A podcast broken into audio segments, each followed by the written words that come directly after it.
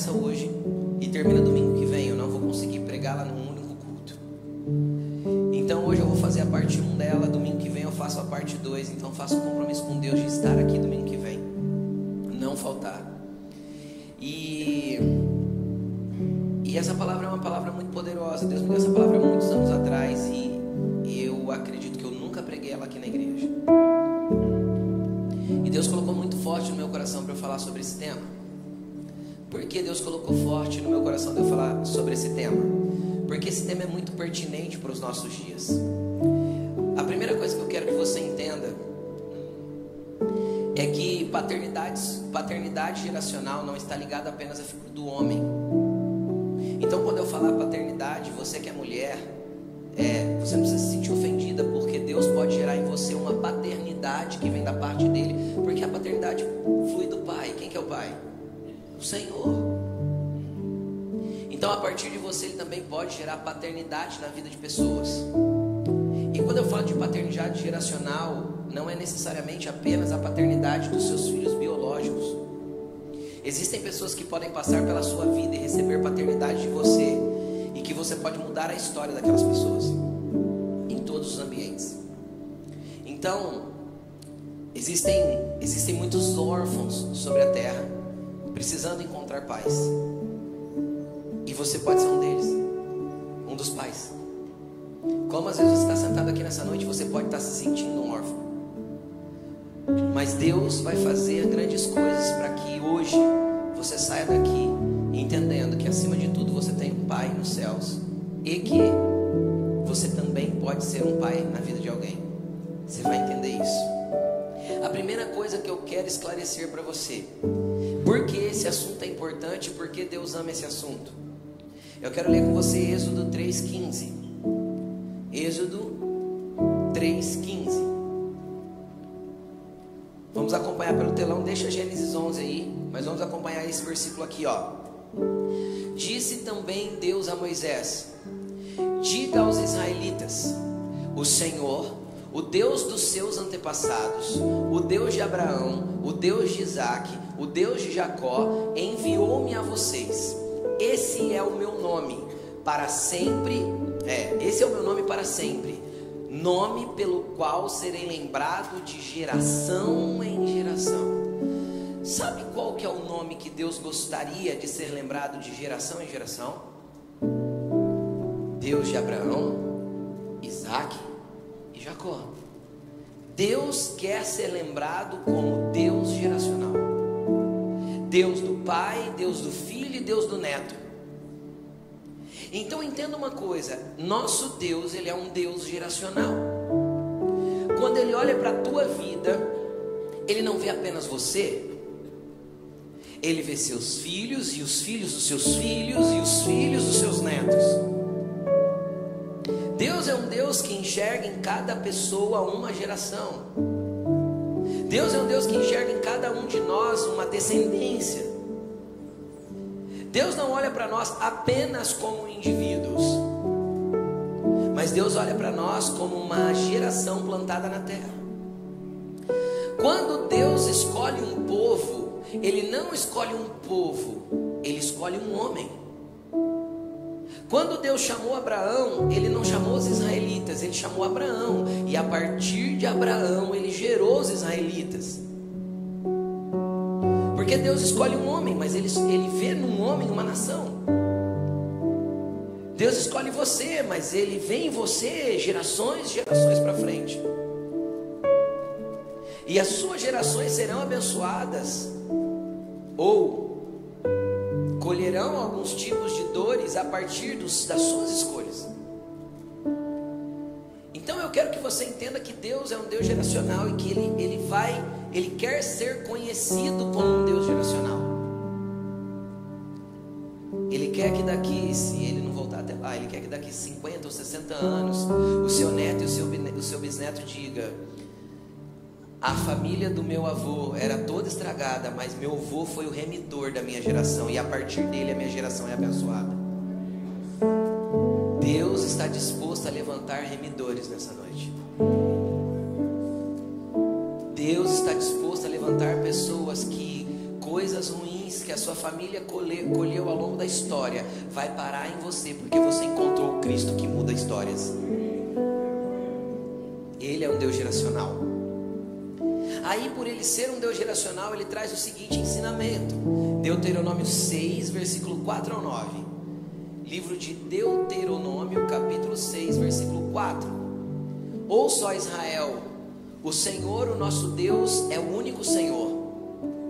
Ame o Senhor seu Deus de todo o seu coração, de toda a sua alma e de todas as suas forças. Quem lembra quando Jesus citou esse versículo falando que era o maior mandamento de todos?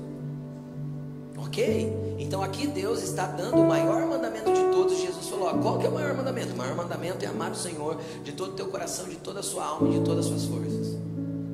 Aí Deus continua dizendo, instruindo, que todas essas palavras que hoje lhes ordeno estejam em seu coração. Ensine-as com persistência, de vez em quando, quando der, quando sobrar tempo? Não, com persistência aos seus filhos. Converse sobre essas coisas, sobre elas, quando estiver sentado em casa, quando estiver andando pelo caminho, quando se deitar e quando se levantar. Então, deixa eu te explicar uma coisa. Não é porque você ama a Deus que os seus filhos, sejam eles biológicos ou, ou filhos espirituais, que passem pela tua vida, que essas pessoas vão amar a Deus. Eu já ouvi muitas vezes a gente pessoas me dizendo assim: ah, é só criar os filhos na igreja. Criar filho na igreja não resolve nada, querido.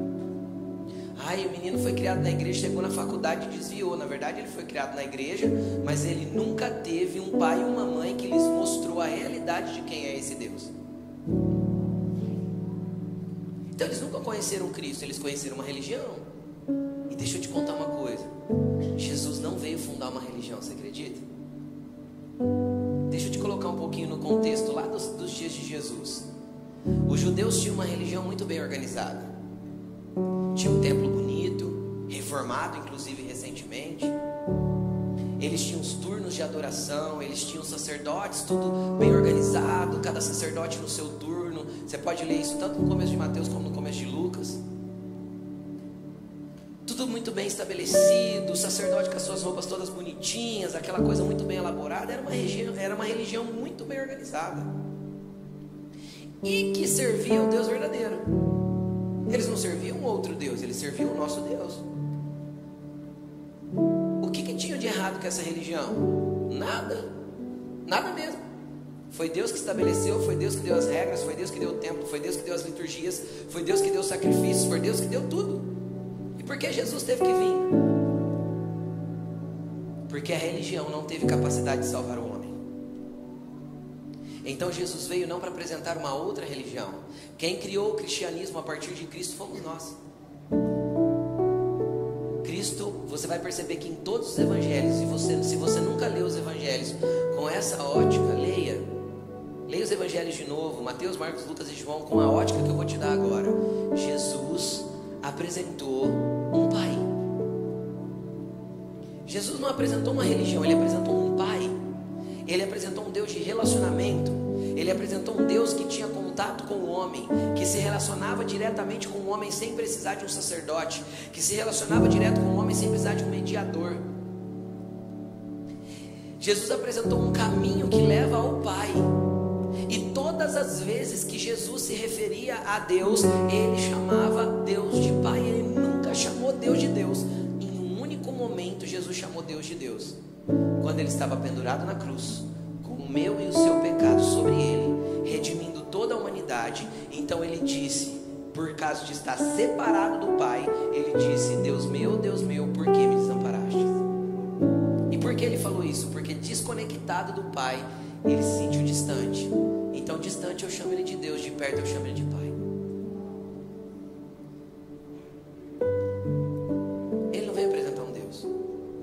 um pai.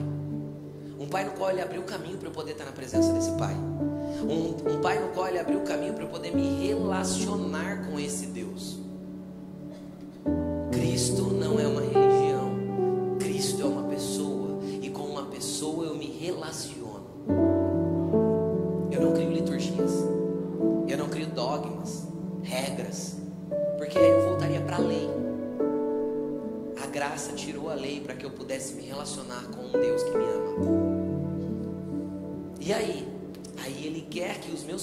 Sejam eles espirituais ou biológicos, conheçam esse relacionamento que eu tenho. Só que para isso eu preciso seguir o mesmo padrão que ele ensinou desde sempre. Apresente para os seus filhos o que vocês vivem. Apresente para os seus filhos a experiência que vocês têm comigo, para que eles tenham a deles. Para que eles não digam, eu conheço o Deus do meu pai. Não, não, não. Para que eles digam, eu conheço o meu Deus, eu conheço o meu Senhor, eu conheço o meu amigo Jesus, porque eu tive uma experiência com Ele. É isso que Jesus quer fazer. Agora, por que falar desse assunto e por que, como eu disse, é pertinente para esses dias? Porque a gente vem nos últimos, eu vou falar assim porque é assim, você pode estudar um pouquinho, você vai ver que é assim. O último século, 100 anos, ele tem, é um pouco mais do que isso, mas vamos falar do último século, ele foi marcado fortemente por uma cultura progressista, na onde a desconstrução da figura do homem tem sido alvo dessa cultura progressista. A ideia do feminismo não é conquistar privilégios ou igualdade para as mulheres. A ideia do feminismo é emascular o homem, é tirar a masculinidade do homem. Porque nunca se combate um extremo chamado machismo com outro extremo chamado feminismo. Os extremos, eles, eles nunca são bons. Nenhum extremo é bom para nenhum lado. Então não adianta eu pegar um, um, superlativo de um lado, um extremo de um lado, e combater com outro extremo, outro superlativo do outro. Isso é péssimo. Deus criou o homem para ser homem, e Deus criou a mulher para ser mulher. Deus criou o homem para ter masculinidade, e Deus criou a mulher para ter feminilidade. E quem é feminina não é feminista. Sua cabeça está encharcada de feminismo sem que você saiba. Você é mais feminista do que você imagina. E o trabalho do feminismo, do, do feminismo é emascular o homem. Por que, pastor? Você está falando isso? Porque quando eu desconstruo a figura do homem e o papel que ele tem dentro de um lar, dentro de uma casa e na sociedade, eu desconfiguro como as pessoas enxergam Deus. Por quê? Porque Deus colocou o homem sobre a terra para ser um exemplo e uma exemplificação de quem ele é. Todas as pessoas que crescem sem uma paternidade alinhada ao coração de Deus, elas vão ter bastante dificuldade, elas vão conseguir, mas elas vão ter bastante dificuldade de reconhecer Deus como Pai. Elas vão buscar regras, elas vão buscar religião, elas vão entender que Jesus é o caminho, mas até elas entenderem que, que, que Deus é um Pai de amor, que tem, que tem relacionamento, que tem voz aos meus ouvidos, que tem consolo para me dar, que tem colo no dia de angústia, que tem vara no dia que Ele precisa me repreender, que Ele é um Pai de amor, isso às vezes demora muito tempo. Por quê? Porque o machismo estragou a figura de Deus e o feminismo também estragou a figura de Deus. Um cria homens é, emasculados e frágeis, o outro cria homens truculentos e sem nenhuma perspectiva de amor de Deus. Os dois estão errados. Jesus, ele era muito homem. Como você sabe, pastor? Para ele entrar no templo, meu amigo, catar um chicote e enfrentar uma, um bando de gente que estava ali fazendo comércio ilegal, fazendo, fazendo câmbio, sabe o que é câmbio? Compra mais barato, vende mais caro e só pode comprar de mim, senão não pode apresentar para o sacerdote. Por isso que Jesus expulsou. O problema não era comprar e vender.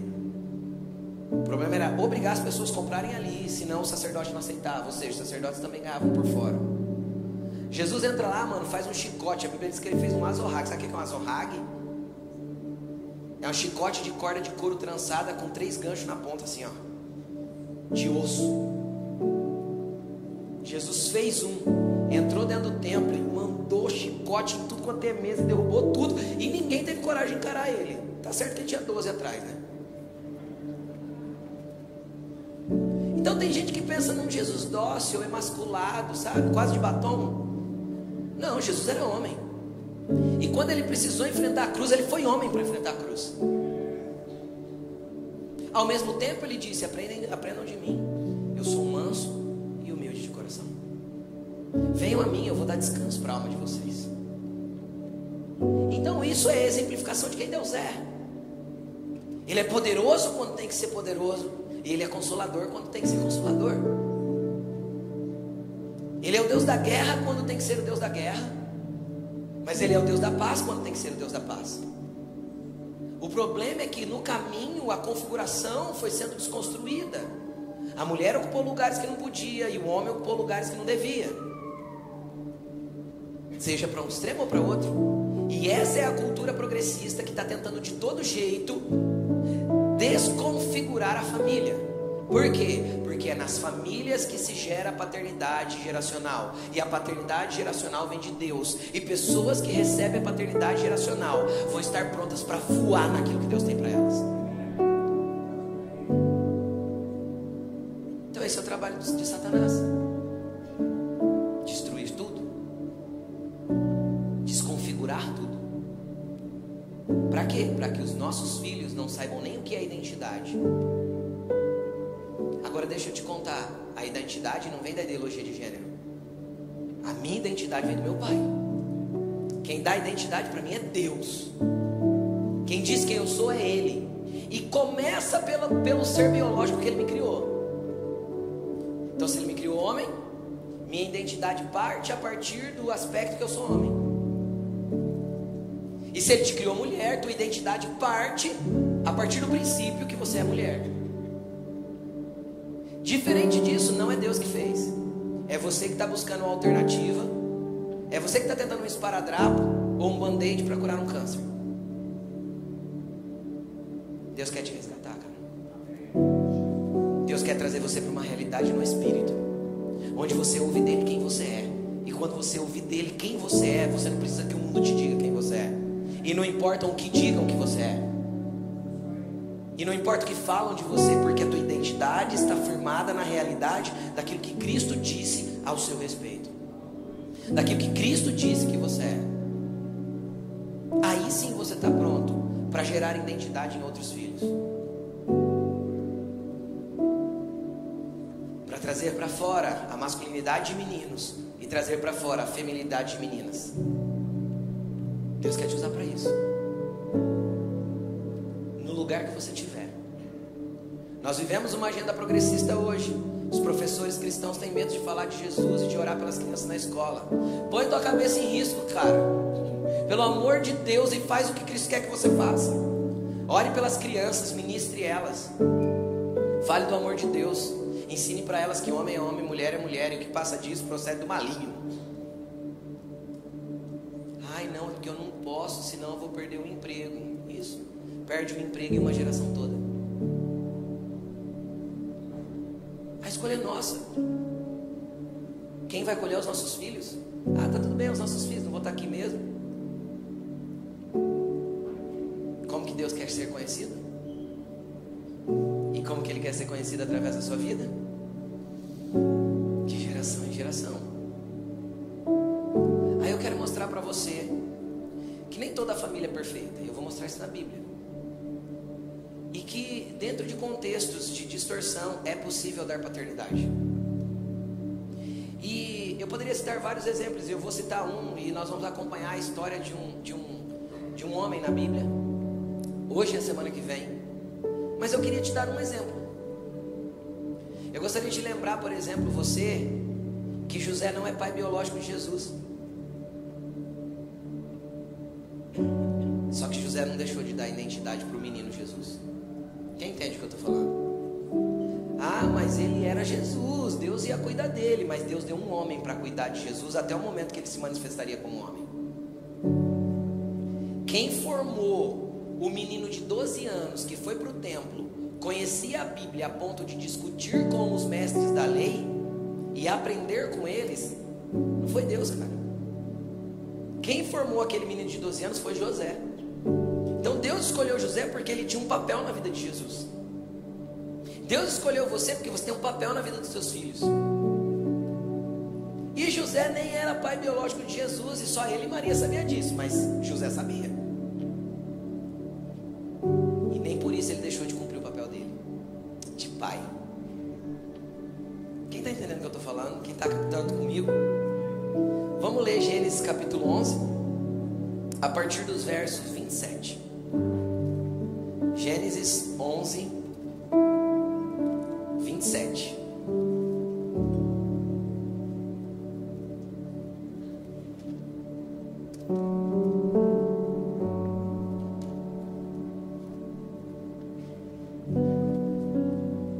Esta é a história da família de Terá.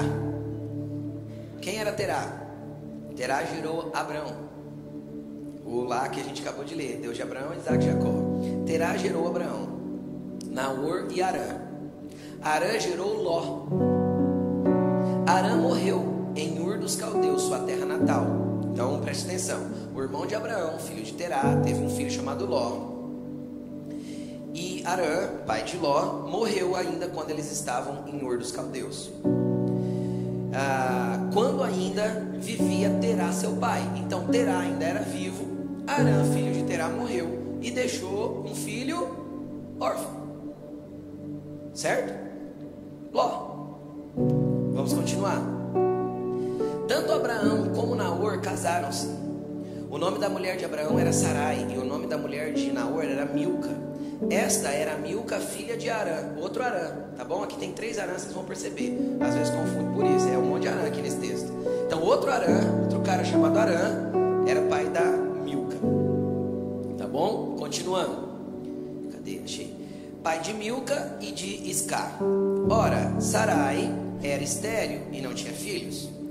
Terá tomou seu filho Abraão, seu neto Ló, filho de Arã, e sua nora Sarai, mulher do seu filho Abraão, e juntos partiram de Ur dos Caldeus para Canaã.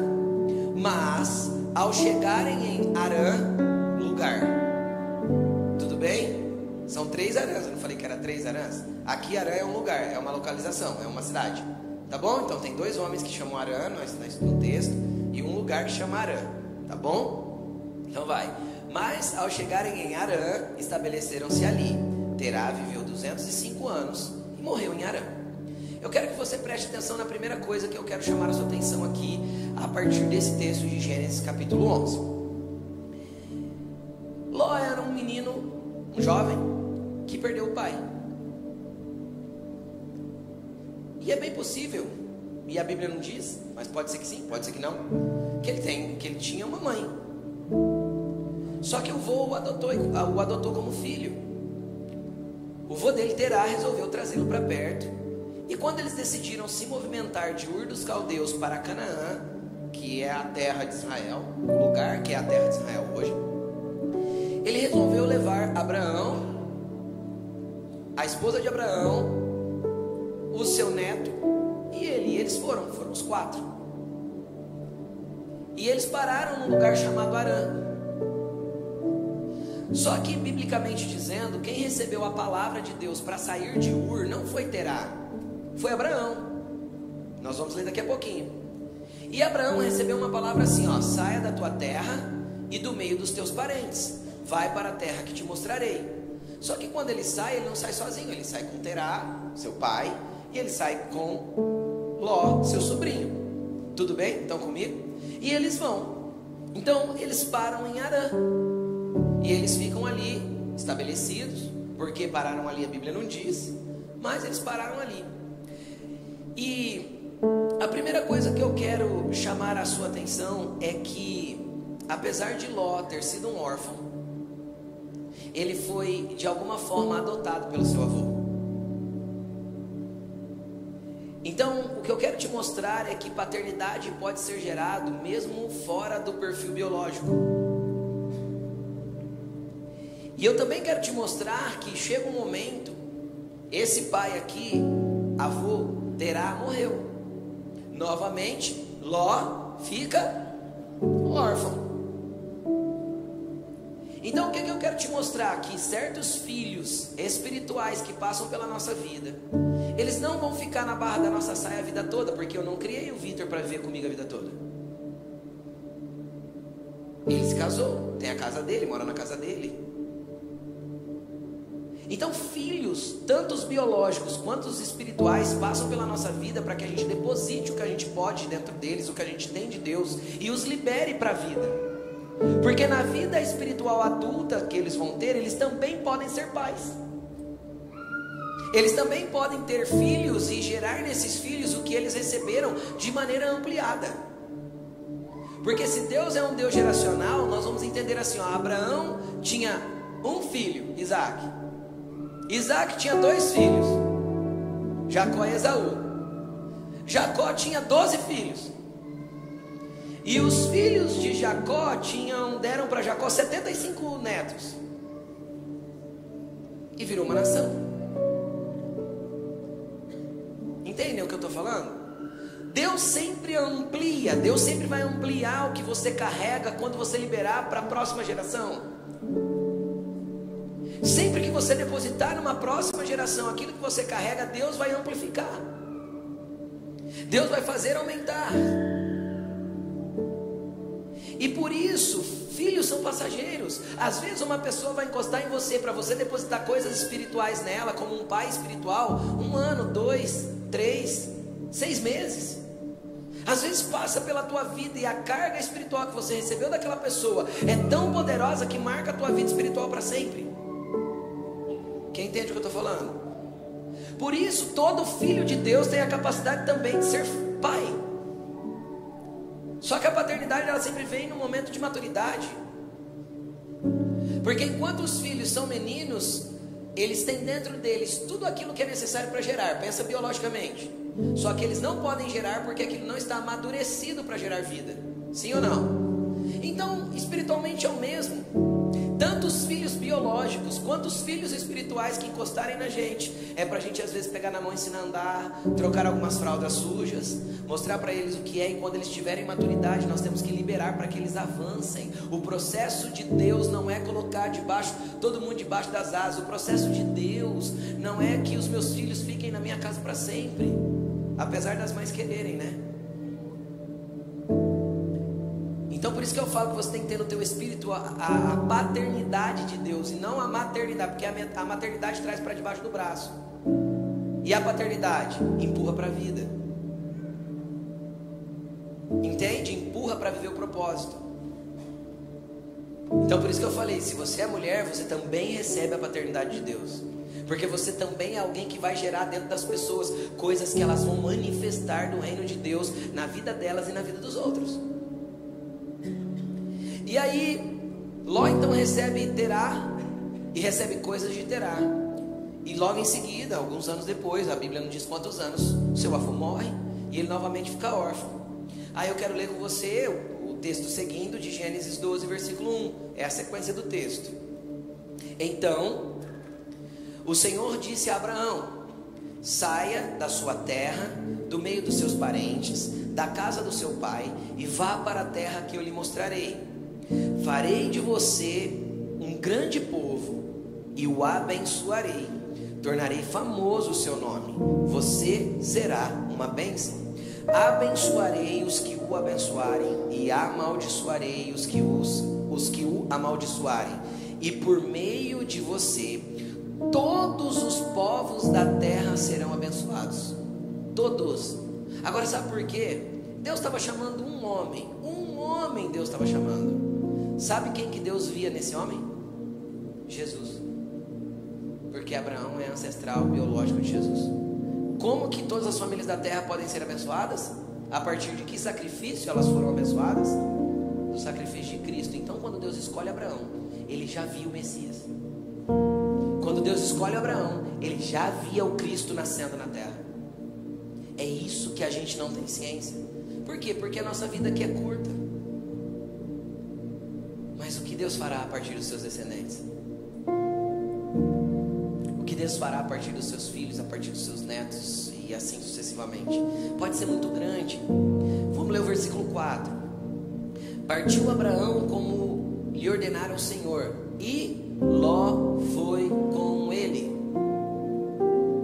Abraão tinha 75 anos quando saiu de Arã. Levou sua mulher Sarai, seu sobrinho Ló, todos os bens que haviam acumulado e os seus servos, os comprados em Arã. Partiram para a terra de Canaã e lá chegaram. Preste atenção no que eu vou falar. Deus não deu uma ordem para Abraão? Sai da tua terra e do meio dos teus parentes. Por que Ló foi junto? Porque filho não é parente. Filho é família. Então Abraão não considerava Ló como um sobrinho, parente. Sobrinho é parente, sim ou não? Ló, Abraão recebeu Ló como um filho, assim como seu pai o havia feito com ele, ele recebeu no seu coração Ló como um filho. Então ele não levou Ló como um parente. Ele não entendia que precisava tirar Ló do meio, porque ele recebeu no coração Ló como um filho. Então, cara, não tem, não faz lógica deixar Ló para trás. Então ele adotou Ló como filho e trouxe.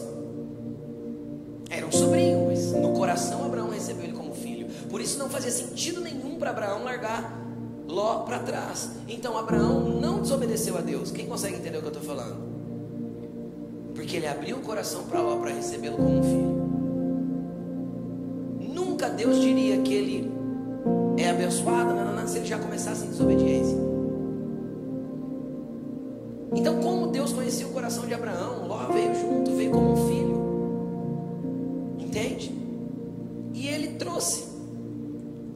Recebeu ele como filho. E aí, o que, que eu quero te explicar? Que Ló, debaixo da autoridade de Abraão, Ló, debaixo da bênção de Abraão, ele prosperou, ele cresceu, ele se desenvolveu. E eu quero ler isso com você. É, nós vamos pular para Gênesis 13, versículo 5.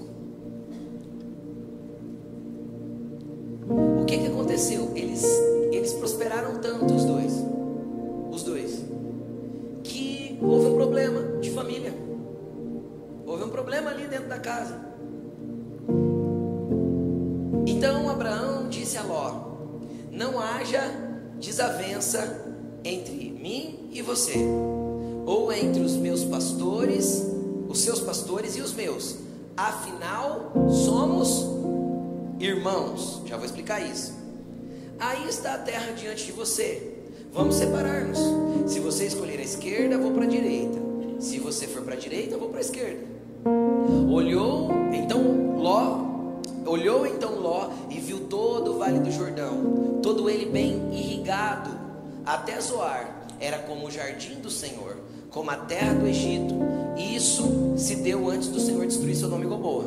Ló escolheu o vale do Jordão, partiu em direção ao leste, e assim os dois se separaram. Abraão ficou na terra de Canaã, mas Ló mudou o seu acampamento para um lugar próximo a Sodoma entre as cidades do vale. Ora, os homens de Sodoma eram extremamente perversos e pecadores contra o Senhor. Eu quero que você preste atenção numa coisa. Olha que interessante isso. Enquanto enquanto Ló estava debaixo da autoridade de Abraão, recebendo o que Abraão tinha da parte de Deus, na peregrinação que eles fizeram, quando eles entraram em Canaã, e você pode ler isso nas escrituras, pega do verso 12 e vai lendo, você vai perceber que cada lugar que Abraão parava, Abraão levantava um altar, adorava a Deus, santificava sua família, consagrava o lugar. Abraão era um homem espiritual. E automaticamente essa bênção desse homem espiritual recaiu sobre a casa de Ló. Ló foi prosperando, foi crescendo, tendo empregados, ovelhas, camelos, e assim foi. Chegou um momento que tinha tanta, eles tinham tanto que a terra que eles estavam já não tinha, já não tinha pasto suficiente para as ovelhas de um e para as ovelhas do outro. Então começou a dar briga entre os pastores que pastoreavam as ovelhas de Abraão e os pastores que pastoreavam a ovelha de Ló. Funcionários. Os funcionários começaram a brigar. Então Abraão chama Ló, fala: Não vamos criar inimizade. Afinal, somos irmãos. O que que Abraão estava fazendo aí? Abraão estava emancipando um filho. Até aqui você andou debaixo da minha proteção. Até aqui você andou debaixo da bênção que vem da minha vida para você. Eu já te ensinei a levantar, levantar. A Bíblia não diz, mas estou colocando aqui. Eu já te ensinei a levantar altar. Eu já te ensinei a adorar a Deus. Eu já te ensinei quem é o Deus verdadeiro. Eu já te mostrei que tipo de relacionamento com Ele. Eu já te mostrei que tipos de presença, de visitação Ele tem na minha vida. Você sabe, Ló. Então, de agora em diante, eu te emancipo. Eu te tiro da condição de estar debaixo da minha autoridade e eu te coloco ao meu lado como um irmão. Vai. Se você escolher para lá, eu vou para cá. Se você escolher para lá, eu vou para cá. Tá tudo certo. O que que Abraão entendia nessa declaração? Abraão entendia que a bênção atrelada a ele, Abraão, não estava ao lugar, mas estava a presença que o acompanhava. Então ele não se preocupou se ele ia para a direita ou para a esquerda. Ele olhou para lá e falou: escolhe. Qual que é a diferença da escolha de Abraão e da escolha de Ló? Ló escolheu pelo que viu, ergueu os olhos, enxergou as campinas do Jordão, toda muito bem irrigada e verdinha. Do que, que ele estava precisando? De pasto. Você sabe qual era o sentido oposto? As colinas. E não é colina igual a nossa, cheia de verde. É colina de deserto. Abraão falou: tudo bem, pode ir para o Jordão, eu vou para o lado das colinas. Sabe por quê? Porque enquanto Ló, sem uma maturidade apurada, escolhia com aquilo que os olhos vê, Abraão, com discernimento de espírito, entendia que a bênção não estava atrelada ao lugar, mas a quem ele era e o que Deus tinha colocado sobre a vida dele. Então, o que eu tenho para te dizer com isso? Que muitas vezes você que é filho, você ignora aquilo que o seu pai ou sua mãe está dizendo, principalmente se eles são homem e mulher de Deus. Mãe tem radar espiritual, jovem. Mãe, quando você pensa em pecar, ela já te repreende antes de você pecar. Mãe crente, ninguém engana. Não engana, não adianta. Deus avisa em sonho, Deus dá visão. A mãe, o filho chega em casa, a mãe cheira, fala assim: Você não sai mais que esse daí, não. Tipo assim, é no ar que ela pega. Por quê? Porque ela tem discernimento de espírito. Agora, qual que é o problema? Normalmente, quando você é jovem, você acha que teu pai e tua mãe estão tá implicando com você. E você chama teu pai e sua mãe de chato. Agora, deixa eu te explicar uma coisa. Quando você for adulto, você vai ser um pouco mais chato que ele. Sabe por quê? Porque ele está sendo chato para te conduzir para um lugar que Deus tem para você. Você vai ser mais chato ainda porque você vai ter mais de Deus do que teu pai e tua mãe.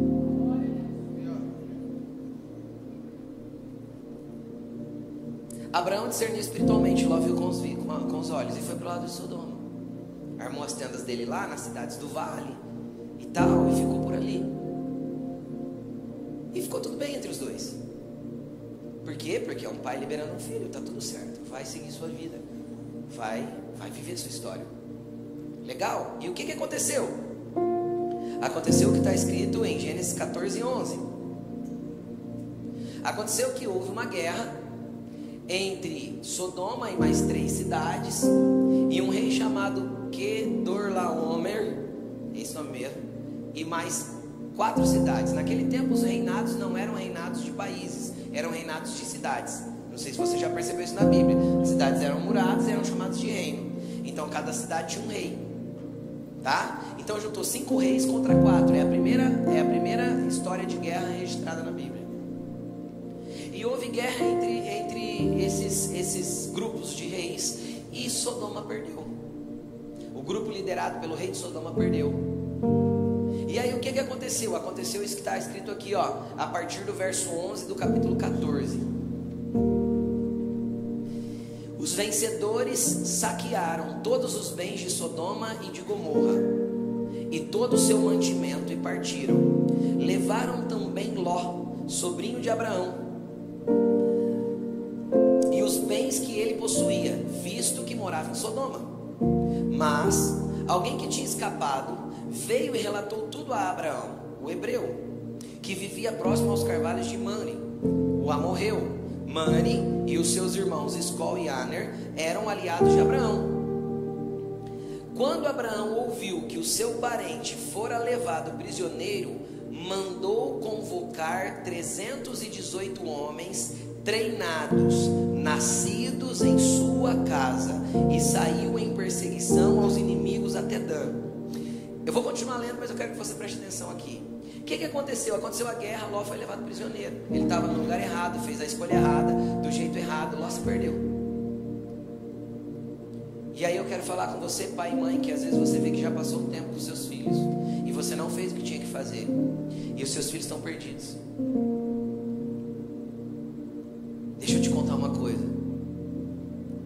Mais impossível que pareça, onde tem uma casa paterna, os filhos nunca estão perdidos.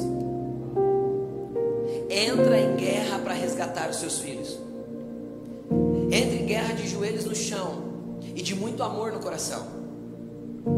Sabe por quê? Porque quando Abraão encontra Ló, ele não chega em Ló e fala assim: Eu te avisei, te falei que não era para você andar com esse povo de Sodoma, porque onde já se viu você, eu, eu não sei porque você fica fazendo essas coisas. Abraão não foi dar dura em Ló. Abraão entrou em guerra para resgatar Ló, para tirar ele da situação de cativeiro que ele estava. Qual que é o filho, seja biológico, seja espiritual, que você está precisando entrar em guerra para resgatá-lo no lugar que ele está? Qual foi a última vez que você entrou em batalha por um filho espiritual para que ele saísse do lugar de escuridão que ele tem andado? Que ele foi capturado por inimigos e perdeu tudo que tinha? Guerra espiritual, a gente vence com casa paternal. Como eu sei disso? Porque a Bíblia diz o seguinte: presta atenção: Abraão não era um guerreiro, Abraão era um criador de gado de ovelhas. Só que ele tinha nascidos debaixo da sua autoridade paternal 318 pessoas, homens. Preste atenção no que eu estou falando. Como assim, pastor? Ele tinha tudo este filho? Não. Eram filhos dos empregados de Abraão. Que nasceram já quando esses empregados estavam trabalhando para ele, ou seja, debaixo da autoridade paternal de Abraão já haviam nascido e se tornado homens 318 pessoas. Sabe o que Abraão fez? Se a nossa guerra é para resgatar um filho, a gente não luta com as armas naturais, a gente luta com uma casa paternal. Ele não chamou nenhum cara que nasceu em outro lugar e que foi formado em outro lugar. Ele só convocou para a guerra os que tinham sido nascidos, gerados e formados debaixo da autoridade paternal dele. Quem está entendendo o que eu estou falando? Aí preste atenção: se junta quatro exércitos, é, cinco exércitos contra quatro. Esses cinco vai lá e derrota esses quatro. Vem 318 criador de ovelha e derrota os cinco exércitos. A tua força não está nos seus braços, a sua força está nos seus joelhos, a sua força está nos altares que você levanta pela sua família. A sua força está nas orações que você coloca na presença de Deus de madrugada. A sua força está o quanto você clama para que os filhos que Deus te deu não se percam. E às vezes, no momento que você está vivendo, os filhos que estão tá tendo que ser resgatados são seus pais biológicos. Que estão perdidos no meio do rei de Sodoma, na imoralidade desse século, nas coisas erradas desse mundo. Qual foi a última vez que você entrou numa batalha? Aí você pensa, pastor, eu nem tenho uma casa paternal. Deixa eu te explicar uma coisa, querido. Deus quer te levantar como remidor da tua geração. E deixa eu te explicar o que é alguém que vem remir uma geração. É alguém que é como Abraão. Ele tem que desbravar uma terra que ele não conhece. Ele tem que gerar uma família que ainda não existe no espírito. Mas ele tem poder e autoridade para derrubar reinos, reis e exércitos, para resgatar filhos no reino do espírito. Sabe qual que é grande, o grande desafio de um, de um, de um remissor, de alguém que vai remir uma geração? Você vai matar no peito toda a maldição da tua família que, que veio na, na tua história hereditária até hoje. Como assim, pastor? Às vezes tua avó foi, foi feiticeira, o teu avô foi benzedor, o outro tinha patuá, o outro fazia invocação a não sei o que. E sabe o que você vai fazer? Você vai abrir o peito, você vai estufar e falar: então, mas eu fui tirado de Ur dos Caldeus. Lá em Ur dos Caldeus tinha tudo isso. Onde eu vivo no ambiente do Espírito não tem mais. Então daqui para frente acabou. Eu vou remir a minha geração. Meus filhos não vão colher o que os meus pais plantaram. Porque eu estou traçando uma nova história para eles. Porque eu estou desenhando um caminho para os meus filhos andarem. Porque eu estou conquistando uma terra, pisando de lugar em lugar e levantando altares. Deixa eu te explicar uma coisa. O povo de Israel dessa terra 430 anos mais, 500 e poucos anos mais tarde. Eles tomaram posse mesmo da terra. Só que Abraão mandou ela inteirinha. Essa terra não foi conquistada quando os israelitas entraram.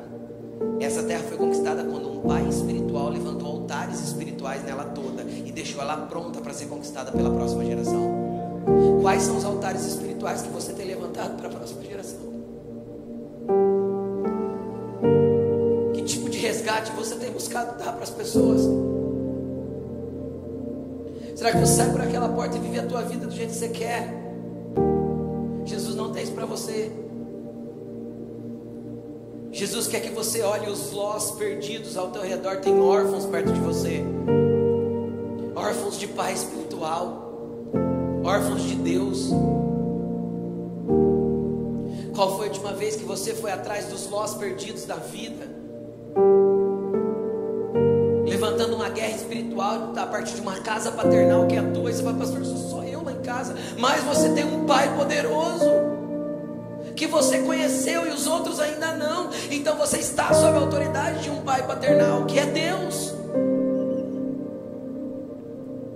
Jesus veio sozinho sozinho. Aí ele escolheu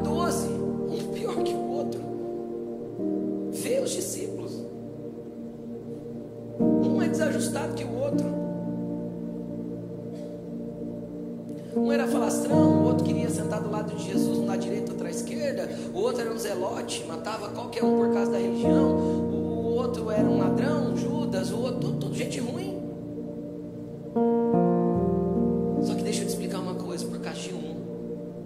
esses doze ruins, você está aqui ouvindo sobre ele até hoje, porque foi esses doze ruins que fizeram uma bagunça na terra, propagando a verdade de quem Cristo é.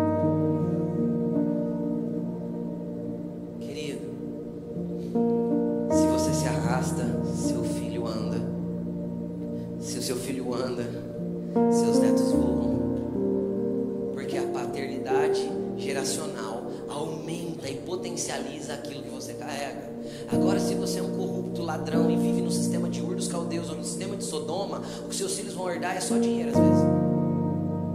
E isso não significa nada.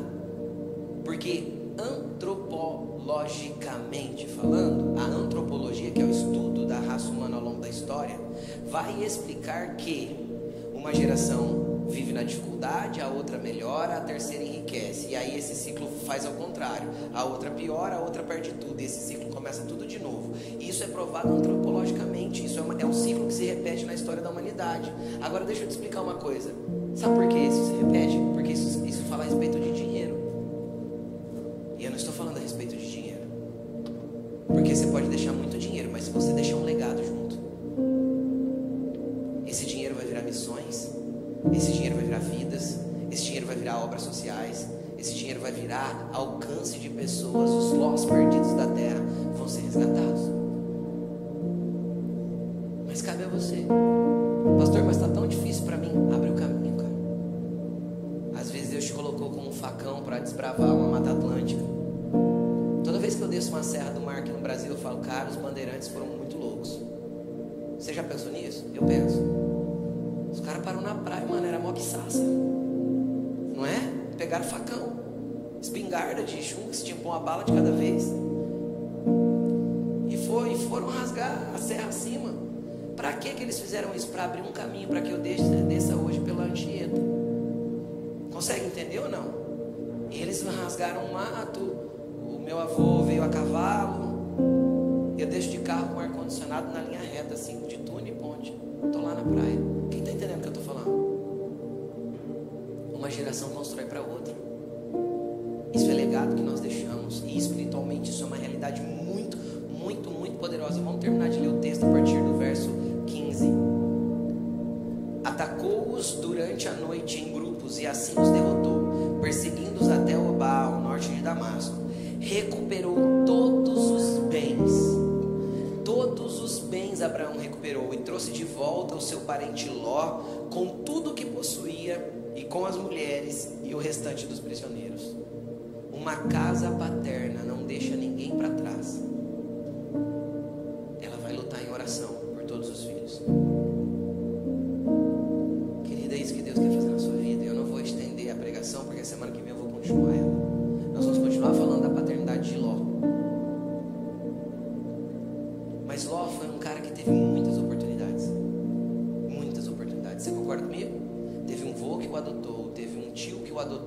Recebeu herança espiritual, entendeu sobre altares, adorou a Deus com Abraão. Ele é uma pessoa que teve muitas oportunidades.